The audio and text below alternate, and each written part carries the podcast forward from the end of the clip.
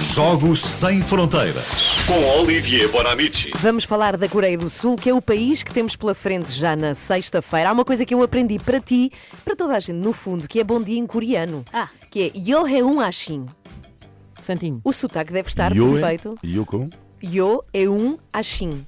Yo, Eu eu, achei. Ashin. Pronto. É tipo, Olivier. eu acordei às 5. Exato. Os coreanos, eh, os sul-coreanos, são, muito, são malucos pelo futebol. Você adoram. é Desporto número um.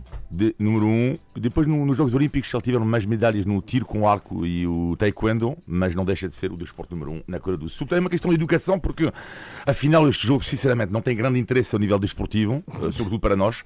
Só para começar, assim. Mas eh, é uma questão de educação, porque falamos do Qatar e do Uruguai, temos que falar da Coreia do Sul. Claro, é muito bem. 51 Nem tinham perdoar isso. Exato, 51 milhões de habitantes. Na história, é a melhor equipa asiática, pelo menos é a única que conseguiu jogar uma meia final do Mundial. Foi em casa, em 2002. E neste Mundial, eh, em 2002, portanto, a Coreia do Sul eliminou Portugal, logo a seguir a Itália eh, e a Espanha. Jogo na sexta-feira e digo já, eu desejo boa sorte a Carlos Dias, que vai estar a comentar em direto o jogo para a Renascença. Boa sorte, Carlos, porque Quer dizer aqueles nomes. Olhando para a defesa da Coreia do Sul, temos lateral esquerdo Kima, lateral direito Kima, defesa central Kima. Não, peraí. De- Não estou a brincar, não? É o mesmo nome.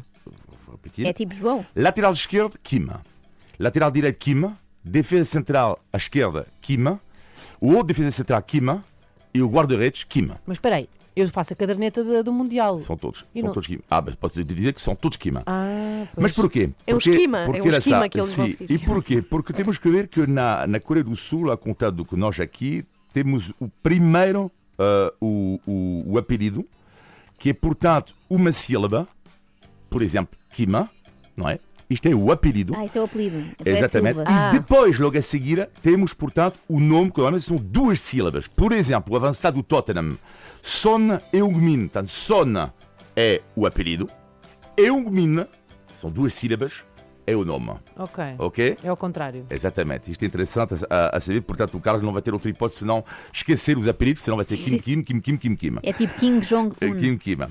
Ah, bom, a Coreia do Sul não tem uma gigante estrela no, no- ao nível do desporto, no entanto, ao nível mundial, no entanto, não é o caso, como sabem, da cultura sul-coreana impressionante. Há cerca de 10 anos, ah, lembro- toda a gente se lembra do, do fenómeno Gangnam Style, depois Pois é. Opa, Gangnam Style. Depois o grupo de K-pop BTS que esteve na cerimónia da abertura Sim. do Qatar, a série. Squid Game, o filme Parasita que ganhou o Oscar, Pois é. as minisséries sul-coreanas e também a língua sul-coreana. Aliás, em Portugal, eh, o número de alunos a aprender a língua sul-coreana está a subir a pico. Eh, Muitos deles estão no Instituto King Sejong, na A sério? Universidade Nova em Lisboa. Mas tem a ver com o Squid Game. Também Tem, tem, a não ver, é? não só, mas com o K-pop também, e, e nesta Universidade Nova em Lisboa, no Instituto Kim Sejong, também se ensina a história da Coreia. E nessa história do- da Coreia há um ponto interessante. Houve, no século XVI e XVII, contactos indiretos entre os coreanos e os portugueses através do Japão. Exemplo, a malagueta, presente na comida coreana. Foram os portugueses que levaram este hábito no Japão e do Japão passou para a Coreia. E há algumas palavras coreanas que vêm do português, que é incrível. O saban, que é o sabão. e, sobretudo, Ah. Ah, e sobretudo, sobretudo, a palavra que é muitas vezes usada lá, eh, e não só, que é a palavra panga, pang, que vem da palavra pão. Portanto, o pão vem da palavra portuguesa, panga vem da palavra portuguesa pão. E lá está, a propósito disso, a nova moda recentíssima em Portugal tem a ver com a gastronomia sul-coreana. Vais falar de kimchi. Exato. Vários restaurantes, é Gosto impressionante. é ótimo. É, vários restaurantes que eu abri nos últimos anos em Lisboa e não só, em todo o país. Restaurantes sul-coreanos com o kimchi, portanto, que é uma cor fermentada, com o barbecue sul-coreano.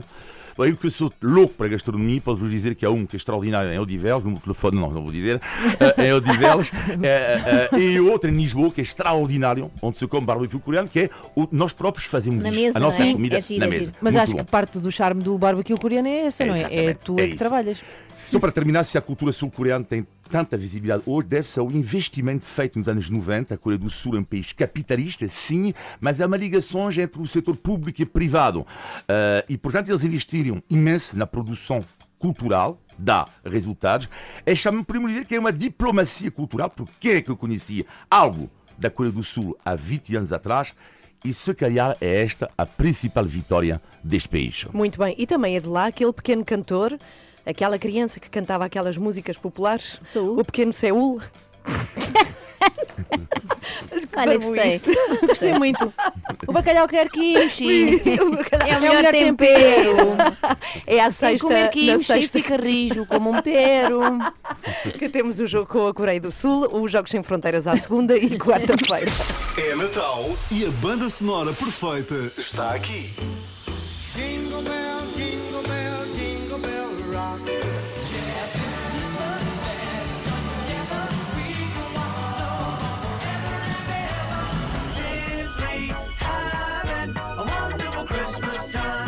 Renascença deseja-lhe boas festas.